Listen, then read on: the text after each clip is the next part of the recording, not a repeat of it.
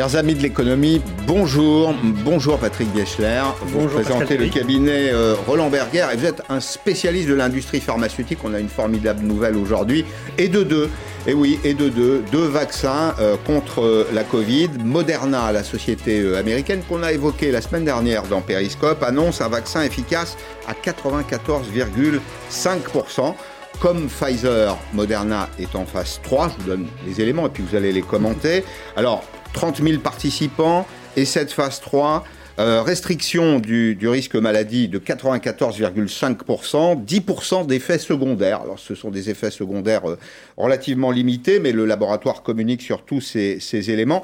Ça signifie donc que euh, dans 94,5%, les gens qui sont atteints du Covid ne souffrent pas de la maladie, y compris d'ailleurs quand il s'agit d'une affection grave. Il y a de temps en temps quelques effets, mais c'est plutôt une très très bonne nouvelle.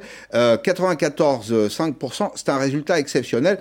Je vais vous donner un ordre d'idée. Le vaccin contre la rougeole est efficace à 97%. Puis un autre élément de comparaison qui est euh, tout à fait passionnant, c'est que ce, ce vaccin de la rougeole, alors c'était en 1950, euh, a été mis au point en 8 ans. Là, je ne dirais pas que c'est 8 mois, mais peut-être un tout petit peu plus, et euh, Moderna aura donc réalisé euh, un exploit. Conséquence immédiate sur la, sur la bourse. Je voudrais vous montrer ces quelques chiffres, c'est très significatif, c'est essentiel pour l'avenir de notre économie. Euh, L'action Moderna bondit de 11,3%, mais il y a aussi des conséquences pour le CAC, le CAC 40, les valeurs euh, françaises, les 40 valeurs françaises les plus importantes. Alors un petit bond en avant de 48%, mais vous voyez, toutes les valeurs qui ont été euh, attaquées pendant cette période du Covid, toutes celles qui sont liées par exemple à l'industrie du transport ou des hydrocarbures, rebondissent très fort, 14,25% pour Air France, 5,13% pour euh, Total. Si vous voulez investir, c'est le moment parce que ces valeurs étaient extrêmement basses et elles devraient euh, remonter. Avant de vous donner la parole, on va juste écouter les explications très courtes de Stephen Hogg, c'est le président de Moderna. C'est une étape importante dans la lutte contre l'épidémie parce que ça montre que notre vaccin, mRNA 1273, est capable de lutter contre le Covid-19. Nous espérons avoir environ 20 millions de doses de vaccins à la fin de l'année calendaire et nous allons faire 500 millions à 1 milliard de doses l'an prochain, mais ce sera une opération 24 heures sur 24, 7 jours sur 7.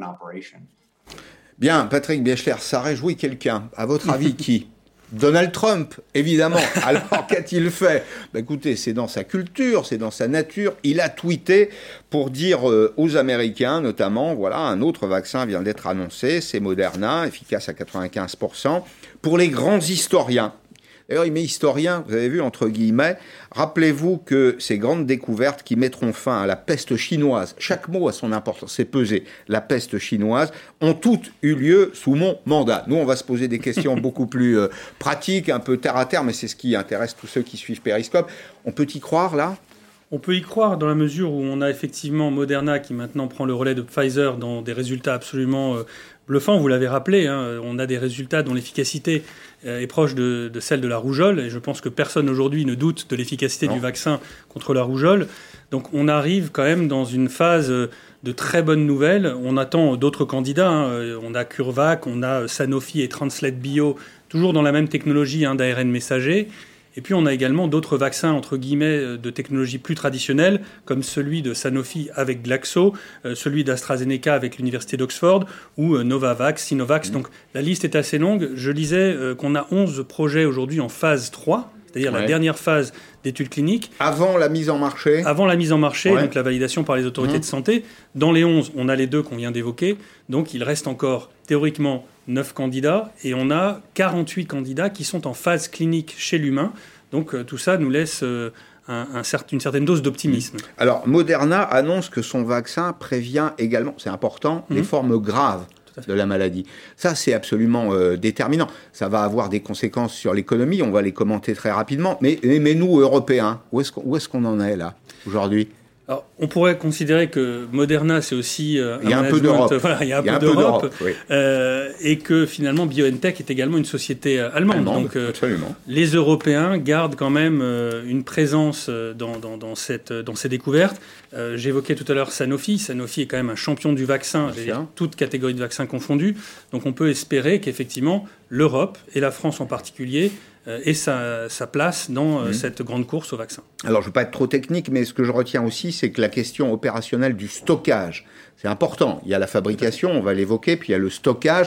Elle est plus facile concernant Moderna, puisque ça se conserve dans un réfrigérateur alors que Pfizer, il y a une semaine, c'était jour pour jour d'ailleurs, on a l'impression qu'ils se sont donné rendez-vous pratiquement, euh, nous disait euh, stockage à moins 80. Donc c'est plus compliqué. Là, on va vers euh, une comment dire, une, un déploiement qui sera mm. plus plus simple, c'est ça? Alors, sans doute plus simple pour Moderna, mais Pfizer a également indiqué qu'en 2021, il travaillait sur une forme lyophilisée, donc en poudre de ce vaccin. Euh, ce qui permettrait de sortir de cette contrainte de stockage. Je mhm. crois effectivement, alors c'est entre les Fahrenheit, les Fahrenheit et les Celsius, euh, je m'y perds un petit peu, mais je crois qu'on était effectivement sur du moins 90 ou moins 70 degrés euh, pour Celsius pour, pour le vaccin de Pfizer, ce qui exige qu'on puisse le stocker plutôt à l'hôpital et l'administrer mhm. dans, dans des hôpitaux. Effectivement, Moderna semble être moins compliqué d'un point de vue logistique, mais là encore, hein, dans tous ceux qui arrivent sur le marché, euh, une grande partie de ces vaccins peuvent être conservés au frigo pendant une semaine. Vous qui êtes un expert de cette euh, industrie, euh, quel peut être le calendrier de déploiement? Est-ce qu'on peut espérer très vite hum. Je vais commenter la situation économique et sociale dans le pays, elle n'est pas très bonne, il faut se dire la vérité. Et donc on attend quand même ce vaccin comme une très bonne nouvelle qui nous permettrait de, de voir le bout du tunnel. Est-ce que ce sera opérationnel rapidement? Alors, rapidement, euh, si on parle de 2020, donc euh, d'ici la fin de l'année, euh, Pfizer avait annoncé qu'il y aurait plusieurs dizaines de millions de doses, je crois 50 millions de doses, qui arriveraient sur le marché. Donc effectivement, ça ne permettra pas de couvrir tous les besoins, mais l'ensemble des acteurs aujourd'hui pharmaceutiques disent que d'ici à l'été 2021, on devrait pouvoir être équipé, voire même en mars, euh, pour ceux qui sont aujourd'hui en train de faire tourner les cadences. Ça signifie qu'au premier trimestre 2021, on peut commencer la vaccination pour ceux qui le souhaitent. La date qui était annoncée initialement par ceux qui étaient les plus avancés donc, euh, dans, ces essais cliniques, y compris Moderna et Pfizer, était mmh. qu'à partir de mars, on pourrait compter sur des campagnes vaccinales euh, de grande, de grande ampleur. Mmh. Donc on peut considérer qu'à partir du mois de mars, vraisemblablement vu l'enjeu, euh, l'engouement même euh, de l'ensemble de, de, la population et, pour ces et les commandes massives. Et les commandes massives qui arrivent, effectivement. Euh, on peut considérer qu'entre maintenant et le début d'année 2021, on sera en, en, situation de pouvoir mmh. vacciner les populations, en tout cas les plus fragiles. Si on fait un petit pas de côté pour s'intéresser à l'économie et à l'investissement, ça montre combien, d'abord, les biotech sont importantes, l'économie de la santé, c'est probablement euh, en grande partie l'économie ou un pilier de l'économie du 21e siècle. Il faudra pouvoir investir. Et je vous pose la question très mmh. directement, est-ce que nous avons en France euh, les moyens d'investir? Est-ce que nous sommes bien placés sur ce marché?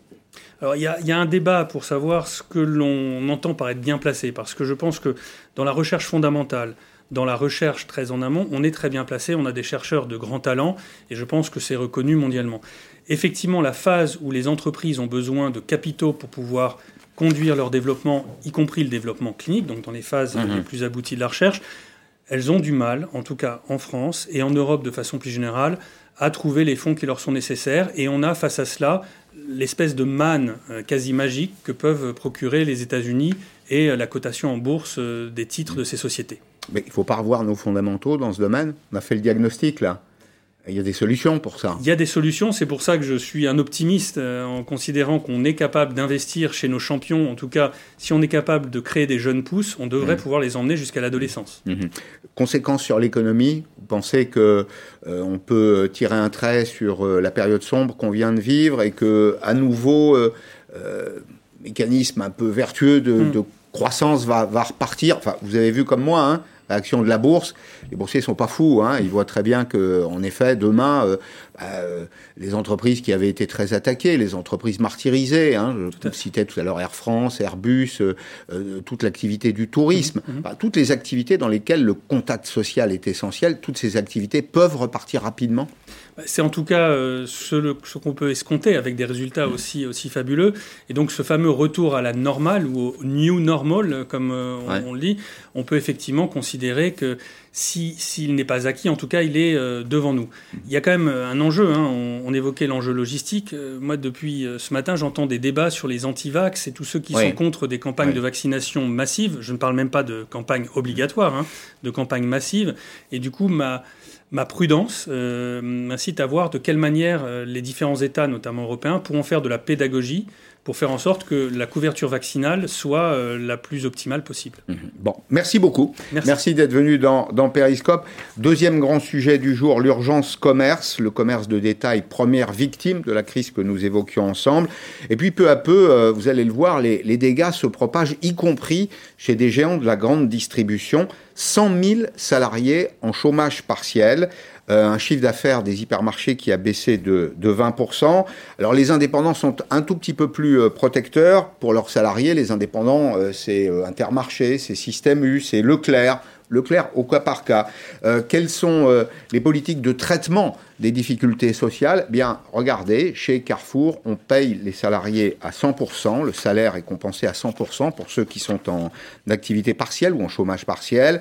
Chez Auchan, qui a affronté de grandes difficultés, les salaires resteront à 85% du net euh, habituel. Et puis chez Casino Monoprix, des salaires partiels, mais là aussi euh, du cas par cas.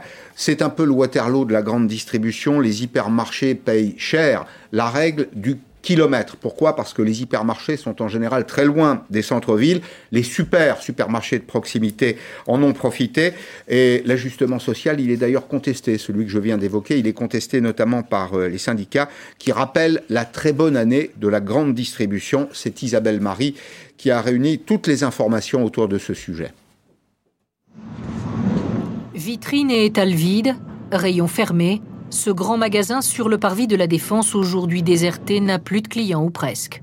Une partie de ses 50 salariés est donc au chômage partiel. Le chômage partiel, seule solution, dit aujourd'hui la grande distribution, parce que l'activité a baissé depuis la fermeture, entre autres, des rayons non essentiels décidés par le gouvernement. Il faut s'adapter à ces décisions euh, euh, sur lesquelles nous n'étions pas d'accord, euh, mais puisqu'elles ont été prises, il faut malheureusement faire en sorte d'adapter les moyens au chiffre d'affaires qui est en baisse extrêmement forte dans tous les magasins. À l'exception de Système U et d'Intermarché, tous les grands du secteur ont fait ce choix. Et cela pourrait toucher des dizaines de milliers de salariés. C'est un vrai scandale quand même que l'argent euh, des contribuables, l'argent de l'État, de nos impôts, serve à, à rentrer dans les caisses des grands groupes alors que le groupe se porte très bien et que les ventes sont en progression. 8,4% pour le troisième trimestre 2020. Une croissance mondiale record, annonçait ainsi Carrefour il y a quelques jours.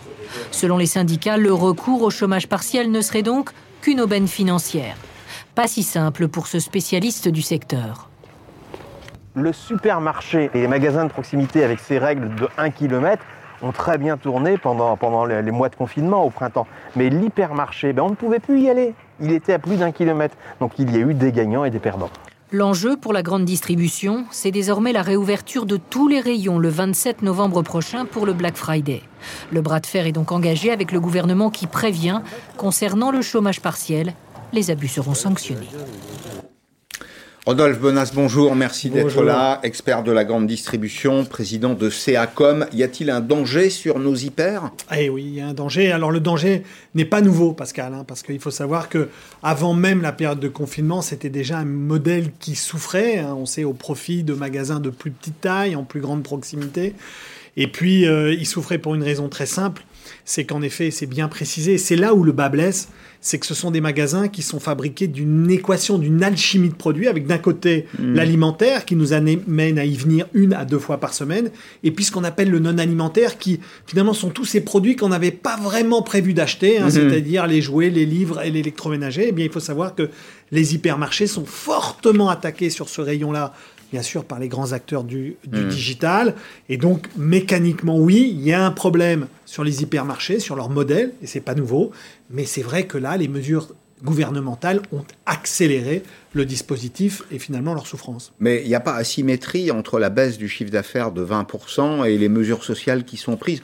l'impression que c'est énorme. Vous avez entendu cette responsable syndicale qui dit attendez, on va pas pleurer, ces entreprises n'ont pas fait de perte cette année. Alors, ce qu'il faut bien préciser, c'est que euh, d'abord, même si ça concerne un très grand nombre de salariés, il faut mmh. savoir que on a tendance à prendre la mesure en imaginant que tous ces gens-là sont en chômage partiel la totalité du temps. Ce mmh. C'est pas le cas, hein, puisque, mmh. c'est 85% des gens touchés par le chômage partiel ne sont touchés que à 10% de leur temps. Donc vous voyez que c'est très variable. Donc c'est de l'ajustement. Exactement, c'est un ajustement qui va permettre, on l'espère, permettre aux compte d'exploitation, hein, c'est-à-dire finalement Mmh. au résultat de l'année, de pouvoir arriver à se maintenir, en particulier Mmh. pour les hypermarchés. Retour le 27. Oui. Il y a une échéance fixée le 27, Oui. vous l'avez entendu. Oui. Est-ce que ça permettra de rattraper? Je poserai la question tout à l'heure pour le petit commerce, mais est-ce que ça va permettre de rattraper euh, le temps perdu? Alors, le temps perdu euh, Ne se rattrape pas. jamais, c'est la formule. En fait, il y a une formule, c'est qu'un chiffre d'affaires loupé est un chiffre d'affaires qu'on ne rattrape pas. C'est là où l'erreur gouvernementale est assez criante, c'est-à-dire l'idée du gouvernement au départ, c'était de se dire, bah, finalement, on, on- on- on met sous séquestre le petit commerce, donc pour arriver à préserver ce petit commerce, on va mettre sous séquestre le grand commerce. Mais on sait très bien que le chiffre d'affaires qu'on ne fait pas, il ne se rattrape pas, c'est-à-dire qu'il va se faire ailleurs. Et c'est exactement ce qui s'est passé. Alors pourquoi le 27 novembre est une date extrêmement importante? C'est qu'on va rentrer dans les, ce qu'on appelle les, les- les golden euh, semaines, hein, c'est-à-dire les semaines où on va faire le plus de chiffre d'affaires. Et à un week-end près, on peut réussir ou louper son année. Ça se joue à un week-end près. Oui. Le, le, j'ai pas vérifié, mais le 27, c'est un vendredi. Exactement. c'est- c'est- Ouais. c'est- Donc c'est- alors il faut il faut que le, le- l'armistice euh, se termine le 27 et Cha- qu'on reprenne les activités. Exact, le plus rapidement possible. Pour vous donner un exemple, dans un hypermarché, de manière à peu près traditionnelle, il faut savoir que le résultat de l'année se construit sur les deux derniers jours d'exploitation, Pascal. C'est-à-dire que c'est le 30 et le 31 ju- euh, décembre, Décembre, de l'année que l'on fait le résultat de, de, de l'année. Donc vous voyez, tout le reste du temps, en fait, on fonctionne à l'équilibre ou à la perte. C'est 1 365e ou 2 365 Oui, exactement. À ce point-là. À ce point-là. En fait, l'hypermarché est une, une Formule 1, c'est-à-dire les réglages sont très précis, très courts, et donc très vite, on peut gagner un peu d'argent, ou très rapidement, on peut en perdre Mmh. beaucoup. Je reçois des messages là sur, euh, Oui. sur Twitter Oui, qui nous- qui, me disent, qui me disent mais si tout le monde se précipite euh, à partir du, du 27 novembre dans les, dans les supermarchés, euh, les mêmes causes produiront les mêmes effets. S'il y y a surabondance de, de clients, enfin il y a un danger sanitaire, je n'ai pas besoin de le décrire. Ah, hein. Oui, c'est la raison pour laquelle, en, avance de phase, les commerçants, qu'ils soient petits ou grands, avaient proposé au gouvernement de mettre en place des dispositifs de fréquentation, vous savez, avec cette fameuse Ouais. zone, euh, finalement, en, en proposant de dire, ben, nous n'aurons pas plus de X personnes par mètre carré. En l'occurrence, c'était 4 mètres carrés. C'était une ré- personne pour- sur 4 mètres carrés. Exactement, pour Ouais. réguler les flux et éviter ce contact sanitaire. Mais vous savez, là où je suis un petit peu en colère, Pascal, et j'en profite pour pousser un peu mon coup de gueule rapidement, c'est que euh, on a pris des mesures extrêmement sévères qui ont mis sous cloche des milliers, des dizaines de milliers d'emplois et de salariés d'entreprises, sans aucun élément qui nous prouvait qu'en effet, la fréquentation du magasin était un élément accélérateur du virus ou pas. Moi, je suis pour ces mesures sanitaires à partir du moment où elles ont un sens. On nous a expliqué pendant des mois que finalement c'était les réunions sociales privées, les fêtes, les mariages, les anniversaires, qui étaient les lieux de propagation du virus. Et la première sanction, elle tombe sur les commerçants. Je dois vous avouer que je suis un peu en colère sur ce sujet. Alors, avec une conséquence sociale, le chômage partiel, 15 000 demandes supplémentaires chaque jour en ce moment, soit 2,5 millions de salariés qui sont euh, concernés. Alors, le chômage partiel, il doit être euh, justifié. Il y a ce mouvement dans la, dans la grande distribution. Vos explications sont parfaitement claires. On comprend de quoi il s'agit. Euh, mais ça n'est pas un droit de tirage éternel, à l'évidence. Écoutez d'ailleurs ce que disait hier Elisabeth Borne, qui est la ministre des Affaires sociales, sur Radio J. Elle rappelait les règles et, à mi-mot, elle menaçait. On ne verse pas d'activité partielle à une entreprise si ça n'est pas pleinement justifié. Et évidemment, on aura un regard très attentif et des contrôles sur la grande distribution. C'est toujours le grand méchant loup. Et oui, et oui, Pascal, on voit bien que on est. Alors, c'est vrai qu'on est dans une période où on vit, euh, on a, on a, j'allais dire, une économie de la santé administrée, et c'est bien normal. Mais là, on est carrément dans le commerce administré, et comme vous le dites très justement, c'est la sanction du gendarme. Alors, je peux vous dire qu'il n'y a pas un chef d'entreprise aujourd'hui en France, qui soit gros ou petit, qui met ses salariés en chômage partiel de bon cœur. Il le fait pas pour augmenter, si vous voulez, entre guillemets, l'argent. Non, c'est pas ça. Ça lui crève le cœur de mettre ses salariés. Poser la question aux restaurateurs, aux patrons d'hôtels, aux gens qui travaillent dans l'événementiel, et vous allez voir dans quelle situation ils sont. Et c'est exactement la même chose dans la distribution.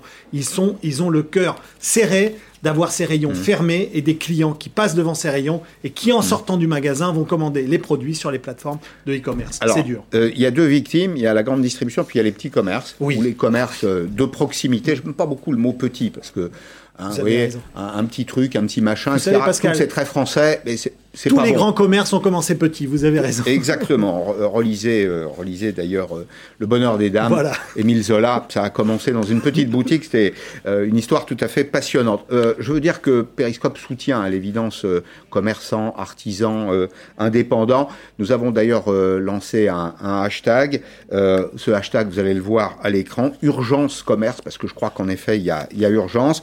Alors, vous pouvez vous adresser à moi sur Twitter, hein, Pascal Perry, avec le le hashtag euh, Urgence Commerce, vos questions, vos, vos difficultés, vos remarques, peut-être aussi vos, vos leçons pour sortir de la crise. Là, j'ai pas le temps d'en parler, mais je le ferai dès demain. Je, reçois un petit mot euh, de commerçants de Rennes, par exemple, qui se sont associés euh, pour mettre au point un site de commerce et un modèle de distribution. Je crois qu'il y a de la restauration. Je l'ai lu très rapidement avant d'arriver en studio. Il y, a, y, a, beaucoup d'initiatives dans ce domaine. Ça peut être comment dire, une occasion décisive de transformer ce qu'on appelle dans les écoles de commerce la relation client. Ah oui, oui. Alors il faut savoir que déjà le premier confinement nous avait donné des enseignements là-dessus, c'est-à-dire qu'on a vu arriver sur cette relation un peu plus digitale au commerce, hein, c'est-à-dire au travers de nos smartphones, au travers de nos tablettes ou même de nos ordinateurs, eh bien on a vu arriver de nouveaux acteurs, puisque en effet on est basculé d'un commerce qui était pour une grande partie très physique, hein, parce qu'on mmh. touche, on sent, on renifle, on C'est la nature du commerce. Exactement, c'est la nature du commerce.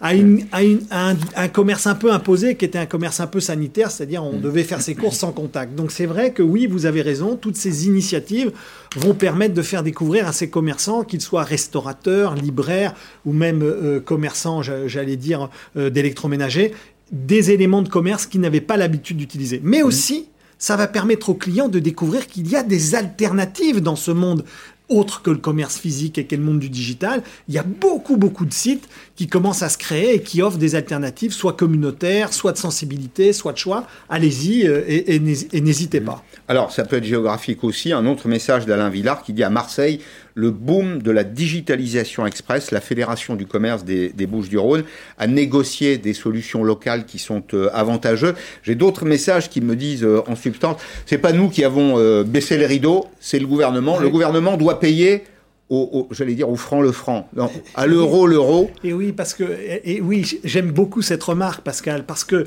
on nous a longtemps expliqué que euh, ces commerçants allaient avoir des exonérisations de charges, même de loyers, même de, de, taxes, etc. en tout genre. Mais rien ne remplace le chiffre d'affaires. Un commerçant qui mm. ne fait pas son chiffre d'affaires, même si on lui enlève des coûts, il n'en restera pas moins, qu'il il lui manquera les rentrées. Et aujourd'hui, dans une période, je le rappelle, où tous ces commerçants ont aujourd'hui des stocks, puisqu'aujourd'hui, pour pouvoir proposer des produits qu'on ne vend pas, ils ont les stocks qui sont pleins, puisque de son côté, les producteurs, eux, et les industriels ont fourni les produits. Alors tout ça, c'est une chaîne, évidemment, il y a le fabricant, puis il y a les saisons, on va pas vendre des anoraks au mois de juin. Et non, hein, ce, sera, ce, sera, compliqué, donc il faut trouver des solutions euh, avant cela. Vous le dites, trop de formalisme, les commerçants et artisans éprouvent aujourd'hui des difficultés pour accéder aux aides. J'ai demandé à Alain Grisel, ministre des euh, euh, petites et moyennes entreprises, d'être avec nous euh, demain, demain, au moins par, par Skype pour, pour, répondre à cette, cette question, parce que j'ai de très nombreux échos qui reviennent du marché, qui me disent que l'administration aurait un peu repris la main. C'est-à-dire que le formalisme se durcirait à nouveau. Alors, des formalités qui sont trop longues, trop compliquées. Exemple à Lyon avec ce reportage de Yanis Matisse. Pour bénéficier du fonds de solidarité et de la prime de 1500 à 10 000 euros par mois de confinement, les petites et moyennes entreprises doivent essuyer une perte minimum de 50% du chiffre d'affaires. Francesca recherche des informations auprès de son comptable et sur Internet et se dit angoissée. Il faut attendre le 20 novembre pour pouvoir euh, faire une demande d'aide éventuelle. Et, quelle aide Je, n'en sais rien. Il y a vraiment un flou artistique. Les cellules de crise installées dans les chambres de commerce croulent sous les appels. Face à ces difficultés, de nombreux indépendants se disent découragés. Certains ne sont pas éligibles aux mesures de secours, les autres se heurtent à la complexité du dispositif. Les aides vont se baser sur euh, N-1, c'est-à-dire euh, sur le chiffre d'affaires de l'année dernière, à la même période. On va pouvoir payer nos frais, éventuellement, essayer de pas trop être dans le rouge, mais on ne sait pas si on va pouvoir se payer. Selon cette responsable d'un collectif lyonnais, trois indépendants sur cinq pourraient fermer boutique dans les six prochains mois. Tous ces indépendants qui toute leur vie ont travaillé pour faire la richesse de nos centres-villes et la richesse de notre pays, la seule solution qu'on leur propose, le seul projet de vie qu'on leur propose, c'est de, de détruire leur outil de travail. C'est foncièrement injuste. Une manifestation est prévue cet après-midi. Une délégation devrait être reçue à la préfecture du Rhône. Bien, Rodolphe Bonas, on va remettre l'église au milieu du village. La santé, c'est capital. Ça ne, se, ça ne se négocie. On comprend parfaitement. Euh, simplement, là, je vois qu'il y a la, ce que j'appellerais la tentation de la faillite. C'est quand même dramatique. Et oui, et oui, Pascal, parce qu'en effet, vous voyez bien que euh, les horloges ne sont absolument pas alignées, on le sait, c'est-à-dire que le, le, temps de ces commerçants est un temps court, est un temps d'urgence, et le temps de l'administration est un temps d'une organisation, c'est-à-dire qu'il faut mettre en place des systèmes et des dispositifs, et pendant ce temps, ces petits commerçants, eh bien, j'allais dire, ils, ils, vont, ils, vont, ils vont tenir, ils vont essayer de se battre pour ça, mais c'est d'une difficulté absolument incroyable. Ce sont des désastres humains que, euh, auxquels on fait face. Je veux juste préciser un point, derrière ça, vous savez, il y a le PGE, hein, vous savez, ouais, tous ces le, dispositifs par ce fameux prêt garanti par l'État. Là encore, il hein, faut savoir que ça, c'est vraiment, euh, euh, j'allais dire, quelque chose qui va couver. Ça va nous exploser à la figure dans un ou deux ans, parce qu'à un moment, il va falloir rembourser. Sauf si l'État renonce pour partie ah, ou accepte de couvrir voilà, mais il faut donner une cette partie des encours. Et voilà, il va falloir donner cette visibilité. Mais y a-t-il d'autres solutions? Vous savez, quand vous, êtes, quand vous êtes face à un créancier et que vous lui dites c'est 50% ou zéro, en général, ça va assez vite. Il, il choisit, il choisit 50%. Ou alors, à défaut, effectivement, Je suis euh, la, la politique de cœur de ville sera euh, mise à mal. La politique, les politiques commerciales, mmh. sur lesquelles on a quand même beaucoup investi. Mmh. Vous vous rappelez d'Edouard Philippe qui était à Cahors? Oui. C'était il y a 18 mois, oui, peu de choses près. Vous vous rappelez de ça, hein, politique de, de centre-ville On a quand même mis beaucoup d'argent public. Donc, il faut, être, il faut être cohérent. Faut Exactement. Aller, il faut aller jusqu'au bout. Qui restera, à votre avis? Alors il va rester deux types de commerçants. Il va rester des commerçants extrêmement ingénieux, ceux qui vont réussir à trouver des alternatives. Hein. On, en a certains dans la restauration, à ceux qui ont vraiment enclenché sur cette restauration de livraison à domicile en utilisant les plateformes. D'accord? Il va, il va rester bien sûr les, plus structurés, les plus solides, ceux qui financièrement vont réussir à, passer la vague, et puis il restera aussi les plus créatifs. Mais ce que je veux préciser, c'est qu'il en restera. Euh, ça dépend aussi de nous, Pascal. Vous savez, ça dépend aussi. Euh, moi, je pense que nous avons un rôle Exactement, à jouer. Exactement, c'est ouais. ce que j'allais ouais. dire. Ça dépend aussi de nous, de nos comportements. Ça veut dire que là, il faut vraiment pousser l'ensemble de nos, de, de, de, de nos téléspectateurs à vraiment se tourner vers nos commerçants de proximité, peut-être à attendre un peu pour faire ses achats ou à essayer vraiment de les faire sur des sites ciblés, aller pour les faire travailler, parce que derrière tous ces commerçants, il faut savoir qu'il y a toute l'économie, tous ces industriels qui sont des PME françaises qui, soit importent des produits, soit les fabriquent sur place et qui ont besoin de ces débouchés. Parce qu'il faut savoir que tous les produits qu'on ne vendra pas, soit ils seront retourner aux industriels, et ça c'est une catastrophe, soit mmh. c'est du chiffre d'affaires que ne font pas les commerçants. Donc soyons citoyens, essayons d'organiser bon. nos achats de Noël autour de ces commerçants. Écoutez, je suis citoyen, cher Rodolphe, je n'ai pas encore investi un centime pour les fêtes de Noël. J'attends le, le, le, pied sur le frein, mais j'espère, j'espère en effet que le 27, euh, eh bien, on pourra retrouver une activité commerciale, oui. sans, sans, préjudice des questions de santé qui sont, qui sont absolument centrales. On pourrait se, se, se permettre euh, encore un petit, euh, un petit peu de temps ou pas? Ou il faut vraiment chaque, que le 27, à chaque jour, euh, chaque jour, le rideau se relève Oui, exactement. Il faut que ça se relève d'une manière ou d'une autre. Mm. Et s'il vous plaît, essayons d'avoir pour une fois une parole de vérité. Si le gouvernement considère qu'il a fait une erreur au début, mais qu'il n'hésite pas à le dire.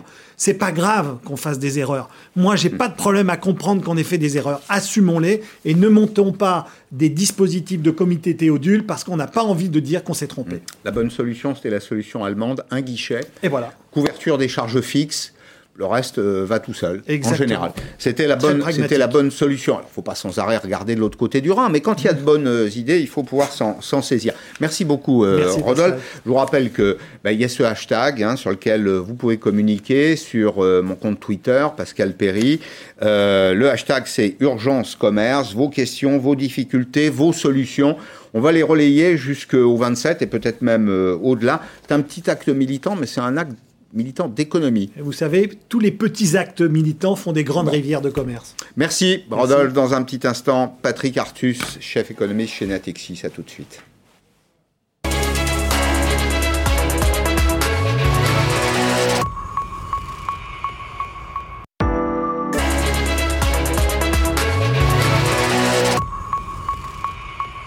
Bonjour Patrick Artus, bonjour merci d'être là. Euh, vous êtes chef économie chez Natexis et vous signez avec Olivier Pastré l'économie post-Covid.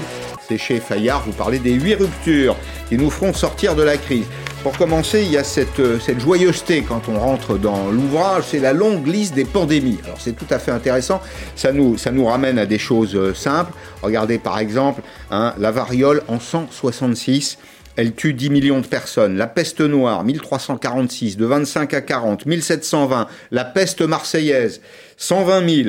La grippe espagnole, qui n'a d'espagnol que le nom. Mhm. D'ailleurs, vous le rappelez, puisque l'Espagne n'est pas engagée dans la guerre, elle a du temps et de l'espace dans la presse à consacrer euh, au sujet. Euh, c'est pour ça qu'on l'appelle grippe espagnole. Mais vous, vous rappelez qu'elle est née aux États-Unis, mhm. d'ailleurs, hein, dans un camp militaire. si, j'ai un bon souvenir de la lecture. Et puis, vous parlez d'Ebola. De, Il y a deux idées à retenir de cet ouvrage. Vous parlez d'effets irréparables. Je ne sais pas si le mot irréparable est le plus adapté mais en tout cas d'effets définitifs pour l'économie et de modifications sectorielles. Oui, alors euh, d'abord, les pandémies en tant que telles, déjà, provoquent en général des changements, mais qui sont plutôt dans le domaine du politique. Hein, des, la, fin du servage, par exemple, après la Grande Peste. Hein. Mmh. Euh, et puis, toutes les récessions, euh, si les récessions n'avaient d'effet que pendant la récession, ça ne serait pas tellement grave, une récession. Et, finalement, on se demande même pourquoi on, combattrait les récessions. Il y aurait une mauvaise année de temps en temps. Le problème des récessions, c'est qu'elles ont des effets induits dans la durée. Mhm. Et, en fait, euh, pour dire dit de façon un peu technique, une récession, ça détruit de la croissance potentielle. Ça mhm. détruit de la croissance de long terme. Mhm. Et on connaît les mécanismes. Hein. Euh, le mécanisme habituel, c'est bah, on a moins investi, donc on a moins de capital. Euh, il y a des personnes qui perdent leur emploi et qui ont du mal à retourner à l'emploi, donc il y a une perte de capital humain. Et vous le disiez, cette fois-ci, il y a une, caractéristique tout à fait nouvelle qui est les secteurs. Mmh. Le fait qu'on s'attend, avec une grosse incertitude, il hein, faut quand même être assez prudent, on s'attend à ce que euh, cette, cette, récession fabrique euh, des secteurs qui vont aller durablement mal et des secteurs qui vont aller durablement bien. Sauf si les bonnes nouvelles se confirment, il y en a une de plus. Tous les lundis, on a une bonne nouvelle. Il y a un vaccin par lundi. un vaccin par lundi. Euh, aujourd'hui, c'est Moderna avec un taux de succès en phase 3 mmh. Euh, qui est à presque 95%. Vous avez vu, comme moi, vous observez la bourse, c'est votre métier. Mmh. Vous avez vu Air France, Airbus, Total, etc. Ça repart, ça repart assez vite. Est-ce que finalement, le, caractère un peu irréparable ne peut pas être euh, remis en cause, amendé? Est-ce qu'on peut pas avoir un peu d'espoir? Est-ce que le verre d'eau n'est pas à moitié plein? Ce qui se passe, c'est qu'il y aura des changements de comportement. Alors évidemment, il ne faut pas être trop arrogant, parce qu'il y a des choses qu'on ne sait pas. Mmh. Il paraît assez clair qu'on va davantage consommer en ligne. Oui. Hein, euh, on peut c'est déjà le cas. On peut observer la Chine, hein, qui a mmh. quand même quelques mois d'avance sur nous, ou l'Asie. Hein, donc il y a beaucoup plus de consommation en ligne. Donc évidemment, c'est pas bon pour la distribution traditionnelle. Vous en parliez juste avant. Mmh. Euh, il est assez clair qu'on va travailler davantage à la maison. Donc c'est pas très bon pour l'immobilier de bureau. Euh, il est assez clair qu'il y aura moins de voyages d'affaires, hein, parce que l'occasion fait le larron, ça fait des économies dans les entreprises. Donc c'est pas très bon pour le transport aérien, en particulier pour les classes affaires. Et, pour en et, ensuite pour, l'aéronautique, pour les sous-traitants de l'aéronautique. Et puis euh, voilà. Alors après, il y a des choses totalement inconnues aujourd'hui, ce qui d'ailleurs est très important pour les politiques publiques. Euh, vous ne savez pas si après cette crise, euh, les, Européens, par exemple, recommenceront à aller en week-end. Est-ce qu'on reprendra l'avion pour aller passer le week-end à Venise ou pas mhm. Est-ce que ça va beaucoup se restreindre Est-ce qu'on va retourner au restaurant autant qu'avant Et donc, si vous êtes le gouvernement, vous vous dites, il y a certaines industries dont je sais qu'elles vont aller mal. Donc là, je ne je, peux pas éviter une restructuration des Et puis, il y a des industries où je ne sais pas ce qui va se passer. Mhm. Et dans les industries où je ne sais pas ce qui va se passer, il faut évidemment être protecteur. Parce que si, si, par chance ces industries se normalisent, il faut les avoir euh, soutenues le temps nécessaire. Alors, il y a des conséquences immédiates. J'ai repris le tableau de la page 80 euh, qui dit, voilà, qui mesure les pertes de PIB. Ça, c'est une certitude aujourd'hui euh, pour l'année 2020. Les États-Unis, vous allez voir ça, il y a deux, il y a deux colonnes. pour les États-Unis, c'est moins 6,6. Pour la Chine, c'est plus 1,5. Hmm. La, Chine. C'est peut-être même plus 2 depuis qu'on a imprimé le livre. Bon, très bien. elle repart très très vite, la Chine. La zone euro est la plus touchée, moins 8,4%. Et puis, vous avez sur la dernière colonne, à droite sur l'écran, les pertes de, de, PIB. Est-ce que quand même, on a on devrait avoir quelques certitudes après cette, cette crise? Est-ce que par exemple ce courant que vous évoquez, euh, les relocalisations, euh, il faut miser euh, sur ces relocalisations et comment choisir les, les, bons secteurs mmh. Alors, juste un, chiffre, euh, un, mot sur les, sur les chiffres de PIB. Euh, ce qui a été tout à fait extraordinaire dans cette crise, c'est que le revenu, lui, n'a pas baissé en moyenne, hein, bien le, sûr. Il y a, le revenu des, les, revenus, des, ménages. Hein. alors, en moyenne, hein, bien sûr qu'on sait qu'il y a un million de Français dans la pauvreté de plus qu'avant, mais en moyenne, le revenu des ménages n'a pas baissé, ce qui montre le caractère extraordinaire des politiques publiques, puisqu'on perd 10% du PIB et on ne perd pas de revenus. Hein. Mhm. Et en fait, ce n'est pas du revenu qu'on a conservé, euh, c'est de la distribution de pouvoir d'achat par la création monétaire. et ça me permet de rejoindre votre question sur la, sur la bourse. Ce que je crains, alors je ne sais pas si je le crains, parce que mm. je pense que ça peut être une crainte, c'est que notre économie soit assez durablement faible.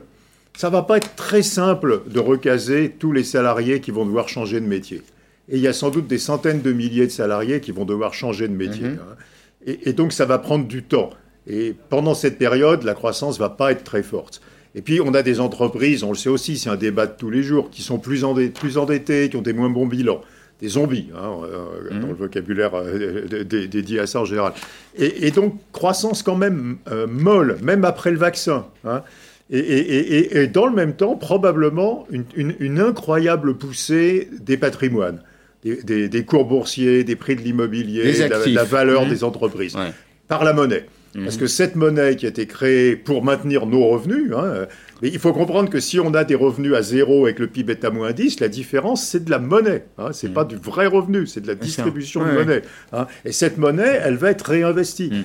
Ce qui se passe quand on a un vaccin nous donne un tout petit goût euh, avant-coureur de ce qui va se passer quand on aura vraiment euh, le vaccin distribué et la maladie mm. contrôlée. Alors, en vous lisant, je me suis rappelé de cette formule du philosophe euh, libanais qui vivait aux États-Unis, Gibran, Khalil Gibran, qui disait accorder les ventres vides et les greniers pleins.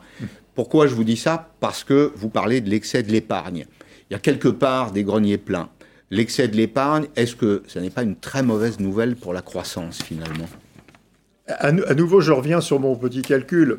il, y avait forcément excès d'épargne.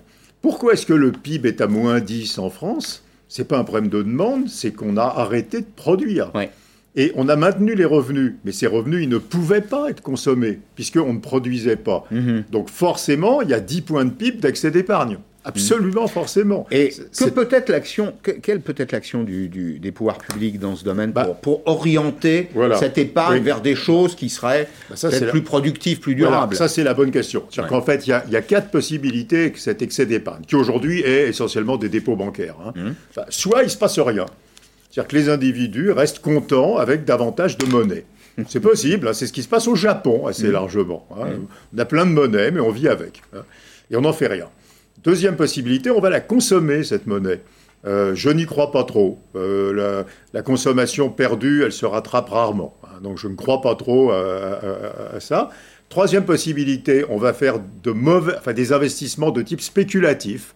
Donc on va acheter les actions de la technologie déjà chères, euh, l'immobilier déjà cher. Et votre question, ben, Pascal, quatrième possibilité qui est la seule bonne, c'est qu'on va canaliser cette monnaie vers des investissements intelligents dans euh, les fonds propres des PME, dans la, dans la, dans la transition énergétique. Mais pour ça, il faut des produits. Et pour il faut des produits d'épargne. Est-ce qu'ils existent aujourd'hui? Est-ce bah, qu'ils sont connus? Il faut deux choses. Il faut un, euh, un changement quand même des goûts des épargnants. Oui. Parce que les épargnants, ils aiment bien la sécurité. Vous dites aversion au risque, d'ailleurs. Oui, ça revient ah, plusieurs fois. Voilà. Et donc, comment on fait pour concilier ça? Et puis, deux, il faut des produits et il faut, et on le dit aussi, ajuster les réglementations. Le plus logique aujourd'hui, ce serait que ce soit les assureurs qui investissent dans les fonds propres des PME, dans la transition mhm. énergétique, dans les, dans les vaccins, etc. Euh, simplement, c'est très difficile pour les raisons que vous connaissez. Hein. La régulation le rend très compliqué. Donc, il, euh, y a deux nécessités. Un, euh, réfléchir à des garantie de l'État, par exemple. Hein. Il, y a, plein de voix qui sont levées pour. Et d'ailleurs, le gouvernement l'a un peu annoncé. Euh, pour, pour, On a un fonds dédié aux PME, 1500 PME. Et il y a des garanties publiques sur les prêts participatifs. Enfin, voilà. Donc, euh, mettre un peu de garantie de l'État pour que l'épargnant qui a peur puisse quand même financer les entreprises et puis euh, adapter ou, contourner d'ailleurs intelligemment la réglementation des assureurs pour qu'ils puissent mettre davantage de leur bilan dans les entreprises qu'aujourd'hui. Les mmh. assureurs sont demandeurs, mmh. simplement ils ont un problème bêtement réglementaire. Il mmh. faut comprendre que depuis 30 ans, enfin j'exagère, 20 ans, les régulateurs sont schizophrènes. D'un côté, ils voudraient bien qu'on finance l'économie, et d'un autre côté, ils veulent pas que l'épargnant perde de l'argent. Malheureusement, quand vous financez l'économie, vous êtes bien obligé de prendre un petit peu de risque. Et jusqu'à présent, le régulateur a toujours privilégié la protection de l'épargnant au détriment du financement de l'économie. Il va falloir changer ça. Hein. Mais ça va venir. Hein. Euh, inexorablement, ça va venir. Alors, sur l'aversion au risque, vous évoquez le monde d'après, puisque c'est d'ailleurs le sujet central de l'ouvrage que vous avez rédigé avec Olivier Pastré. Vous dites aversion au risque, la priorité, malheureusement, pourrait être au désendettement. Alors bon, qui paye ses dettes s'enrichit, dit-on, c'est pas tout à fait certain, mais les conséquences, ce serait pour vous notamment le retour de l'inflation. Vous dites si on relocalise une partie euh, de l'activité industrielle, bah, évidemment les salaires vont augmenter. Un peu plus de quantité de demande, c'est toujours un peu d'inflation. Et vous dites, ce que vous avez déjà évoqué, bulle, euh, fuite généralisée vers euh, des bulles un peu spéculatives, et tout ça n'est pas très bon pour la croissance. Donc là, finalement, on est en face d'un choix un peu crucial pour sortir de la crise. Bah, c'est le risque, c'est ma, version 3 de l'utilisation de la monnaie. C'est-à-dire qu'on utilise la monnaie pour faire des placements spéculatifs parce qu'ils auront de très gros rendements mhm. à court terme. Donc on est de très grosses bulles. Ça, c'est vraiment. Mais vous dites croissance faible, inflation élevée. Je ne partage pas votre avis sur l'inflation. Sur l'inflation, oh, bah, évidemment, cette année, il n'y en a pas. Mhm. Le dernier taux d'inflation en France, c'est exactement zéro. Hein. Donc il n'y a pas d'inflation. Et évidemment, c'est une année de crise, il y a du chômage. Euh, quand on réfléchit un peu plus long terme, il y, a, cette question que vous évoquiez, je n'ai pas répondu tout à l'heure, des, relocalisations. Alors c'est quand même complètement un vœu pieux pour l'instant, parce que le mouvement spontané des entreprises, ça va être de délocaliser. Je crois que tout le monde l'a compris. Euh, si on ne fait rien et s'il n'y a pas de politique publique très puissante, les entreprises vont délocaliser parce que les entreprises aujourd'hui ont une priorité numéro un qui est de redresser leur profitabilité et donc elles veulent baisser tous leurs coûts. Et pour baisser ces coûts, la première chose qu'on fait, c'est d'aller produire là où c'est moins cher. Mhm. Donc, euh, le, toute chose égale par ailleurs, nous allons assister à une vague de délocalisation. Euh, exactement comme après la crise des subprimes. On peut considérer que Bridgestone. Bah, c'est le début de ça. C'est ça avait sans forme... doute décidé avant la Covid. mais... Non, mais c'était décidé avant, mais c'était lié à la structure de coûts. Quand on fabrique des produits Access, on de gamme, euh, quand le coût main-d'œuvre est important dans le coût total de production. Et, alors, même si on est plus sur un marché européen, on hmm. on va sans doute pas délocaliser en Chine, mais on va délocaliser euh, en Slovénie, en Pologne, en République tchèque, au Maroc, etc., dans le, dans, le marché européen au sens large, hein, mais, mais, mais, mais, pas en Europe de l'Ouest. Donc, hmm. donc euh, bon. Ensuite, pour répondre toujours à votre question, aujourd'hui, il n'y a pas du tout d'inflation. Est-ce que l'inflation peut revenir? Euh, d'habitude, quand on crée une montagne de monnaie, on fabrique de l'inflation. C'est pas le cas là. Alors c'est pas le cas, hmm. sauf si, à nouveau, je reviens à mon explication hmm, d'avant, si cette monnaie est consommée. Hmm. Parce que bien sûr, si on prenait tous notre épargne forcée et qu'on la consommait, là, il y aurait de l'inflation. Parce Bon, je n'y crois pas trop à ce mécanisme-là. Comme j'ai dit, ça sera plutôt de la monnaie réinvestie. Et puis il y a peut-être un bouclier qui s'appelle la concurrence. Et finalement, elle est assez, ah, elle est assez solide en France. mais si on relocalise, euh, on va quand même payer plus cher. Alors, c'est pas beaucoup d'inflation, hein. on n'est pas en train de parler d'hyperinflation. Euh, fabriquer aujourd'hui en Europe, ça, coûte deux fois et demi plus cher en moyenne que de fabriquer dans le monde émergent. Et, on importe 6 à 7 du PIB depuis le monde émergent. Donc, voyez, c'est pas des étalé sur 20 mmh. ans, c'est quelques dixièmes d'inflation par an. Hein. C'est un peu d'inflation. Alors, si je m'intéresse au monde d'après, j'entends certains de vos confrères économistes qui disent tant que la croissance il n'y a pas de croissance cette année. Mais imaginons qu'en 2021, avec toutes les bonnes nouvelles que nous avons aujourd'hui, l'appareil de production se mette en route, qu'on retrouve un petit peu de croissance. Tant que la croissance restera supérieure au taux d'intérêt, tout ira bien. Oui, alors il y, a la question absolument centrale de la dette. Hein, mmh. euh, qui quand même qui excite beaucoup et sur laquelle on raconte beaucoup de choses très très très approximatives pour pas être plus méchant. Euh, la dette aujourd'hui est entièrement, euh, la dette des États, hein, euh, mhm. est entièrement achetée par les banques centrales. Hein, nous, en Europe, par la BCE et en France, par la Banque de France. Hein. Donc là, il n'y a aucune question de taux. les banques centrales appartiennent aux États et rendent leurs profits aux États. Donc même si l'État français payait 10% d'intérêt, la dette qui vend à la Banque de France serait gratuite. donc ça n'a aucun rapport avec les taux. Mais on ne pense pas que cette politique va durer très longtemps. Elle va durer assez longtemps, hein, peut-être jusqu'à la fin de 2021, peut-être un peu au début de 2022, un peu plus longtemps aux États-Unis. À un certain moment, les banques centrales vont arrêter de financer les États. Et à partir de ce moment-là, les taux d'intérêt recommencent à avoir de l'importance. Et vous avez raison, euh, il y a une caractéristique tout à fait particulière du monde contemporain, mais je dirais un mm. mot après d'un travail très intéressant, euh, c'est que tant que les taux d'intérêt sont plus bas que les taux de croissance, spontanément, les taux d'endettement diminuent. Mm-hmm. Parce que la dette augmente moins vite que le PIB. Et donc, tant qu'on est dans ce régime-là, euh, normalement, même une fois que les banques centrales ont arrêté d'acheter de la dette, bien sûr, les taux d'intérêt vont un peu remonter, mais ils vont rester suffisamment bas pour qu'on n'ait pas de problème de solvabilité. Alors, ce débat, juste un mot, si vous permettez, a mmh. été rendu très intéressant. Il y a un travail de la Banque d'Angleterre qui est absolument inimaginable, qui a regardé les taux d'intérêt réels depuis le début du XIVe siècle. Et depuis le début du XIVe siècle, euh, si vous oubliez les tout petits mouvements à court terme, les taux d'intérêt réels n'ont fait que diminuer. C'est une tendance décroissante depuis le milieu, 1350. Et, ça, et donc ce qu'on voit aujourd'hui, c'est la continuation d'un très long mouvement. Mm-hmm. Et ce qui veut dire, c'est les thèses que, qui sont défendues par beaucoup de mes, mes, mes, mes confrères, c'est ce que défendent des gens comme Olivier Blanchard ou Larry Summers mm-hmm. aux États-Unis, disent attention, il n'y a pas que la politique monétaire. Derrière les taux d'intérêt réels bas, il y a un mécanisme beaucoup plus profond qui est l'excès mm. d'épargne on est dans un monde où il y a trop d'épargne. Et comme il y a trop d'épargne, bien sûr, les taux d'intérêt sont bas. Et même quand les banques centrales vont arrêter d'acheter toutes les dettes qui sont émises, les taux d'intérêt vont rester très bas.